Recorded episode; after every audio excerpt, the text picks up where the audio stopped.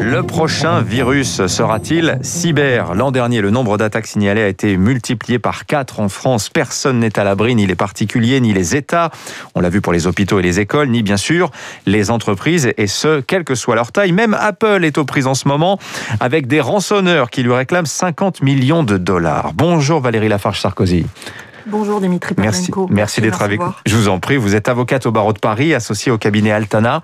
Euh, Vous avez dirigé la rédaction d'un rapport pour le club des juristes sur le droit pénal à l'épreuve des cyberattaques. Les chiffres euh, du risque cyber sont complètement fous. Vous évaluez la taille du marché du cyber-risque à 6 000 milliards de dollars. Qu'y a-t-il dans cette somme, euh, Valérie Lafarge-Sarkozy? Il y a à la fois les frais que peut supporter le- l'entreprise si elle fait l'objet d'une attaque. Il y a euh, le fait qu'elle va euh, son, son- l'interruption de son activité. Euh, il y a euh, aussi la possibilité qu'elle dépose le bilan après l'attaque cyber parce qu'elle n'est pas en mesure de supporter la- l'attaque cyber parce qu'elle ne s'est pas préparée à cette attaque. Et c'est l'objectif de ce rapport, c'est prévenir les entreprises, les alerter et leur dire qu'elles ne sont pas à l'abri d'une attaque et qu'il faut qu'elles s'y préparent de façon à diminuer le risque cyber dans les années à venir et diminuer le nombre d'entreprises qui vont avoir à en supporter une. Alors, c'est pas encore une grande cause nationale, mais c'est tout comme hein, dans votre rapport, votre rapport, vous avez auditionné des représentants de l'État, notamment Guillaume Poupard, le patron de l'ANSI, l'Agence nationale de sécurité des systèmes informatiques, mais aussi des entreprises, notamment Airbus et Orange, qui sont très impliqués sur ce dossier-là, des magistrats également, des assureurs. Vous émettez dix recommandations dans ce rapport. Alors, lesquelles justement vous semblent prioritaires, Valérie Lafarge-Sarkozy Et la première, ce serait effectivement qu'on puisse avoir une cause nationale, que ça soit une cause nationale. Oui. Ça, c'est au Premier ministre de le décider. Comme en son temps, ce fut le cas du cancer, ce genre de choses, Comme il faut marquer les fut- esprits. Il faut exactement marquer les esprits. Il faut marquer les entreprises. Encore une fois, ce rapport n'est destiné qu'aux entreprises. Nous ne n'avons pas regardé la situation des particuliers et un certain nombre d'attaques cyber qui les concernent. Vraiment destiné aux entreprises. Donc évidemment, euh, la dernière recommandation qui les concerne directement est aussi essentielle. Euh, leur apprendre à se protéger et leur apprendre à, à- à déposer plainte si jamais elles font euh, l'objet d'une attaque cyber.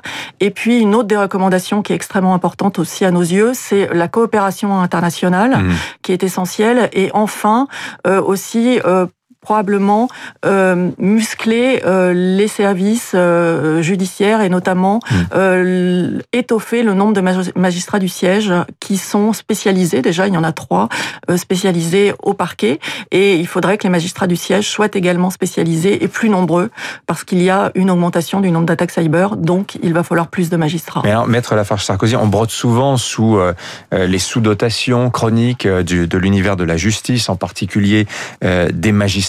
De quoi aurait-il besoin concrètement? Trois magistrats spécialistes, c'est quand même pas beaucoup quand on sait que le nombre d'attaques, je le disais en introduction, a été multiplié par quatre l'an dernier. Sans arrêt, on voit des entreprises qui sont touchées euh, par des attaques récemment dans l'actualité. Citons euh, le groupe Pierre Fabre, par exemple. Je citais Apple à l'instant, euh, via des sous-traitants. hein. C'est rarement l'entreprise en direct, c'est souvent via des entreprises un peu moins bien protégées à des échelons inférieurs qui sont la porte d'entrée des attaquants. La justice, elle, est-elle suffisamment dotée en compétences comme en matériel La justice n'est probablement pas suffisamment dotée en, en compétences, mais en revanche, il faut saluer euh, le travail qui a été fait, la création euh, d'une euh, section spécialisée au parquet, la formation déjà de ces magistrats, leur qualité et leurs compétences, la qualité et la compétence aussi de nos enquêteurs, hein, qui est au demeurant salué aussi internationalement et qui a permis récemment de démanteler certains réseaux, et notamment le, réseau Egrégor et le réseau Emotet.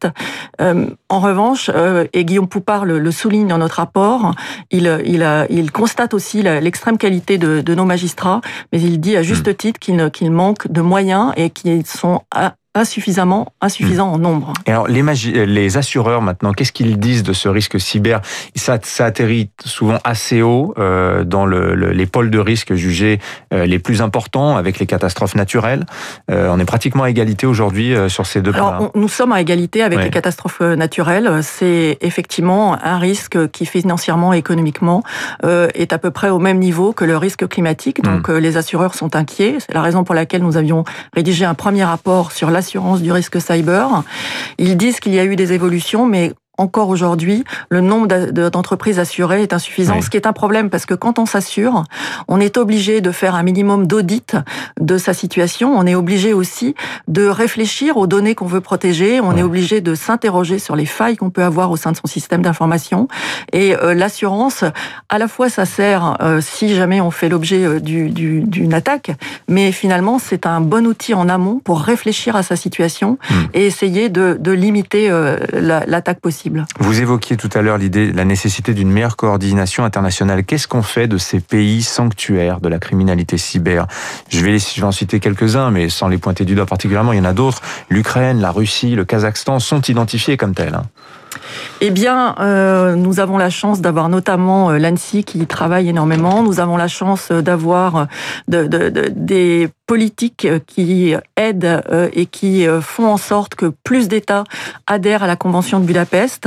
Et plus il y aura d'États qui adhéreront à la Convention de Budapest et qui comprendront qu'ils ont, comme les autres, besoin d'être protégés et qu'il n'est pas nécessaire d'accueillir chez eux euh, les cyberattaquants et ces, et criminels, plus on arrivera à limiter mmh. Le, nombre d'États où ils sont installés. Ah, je donne deux derniers chiffres pour terminer qui sont, sont dans votre rapport. 90% des entreprises touchées par un incident incidents cybercriminels en 2019, une PME sur deux, et ça coûte en moyenne près de 10 millions d'euros, 8 millions 6 exactement.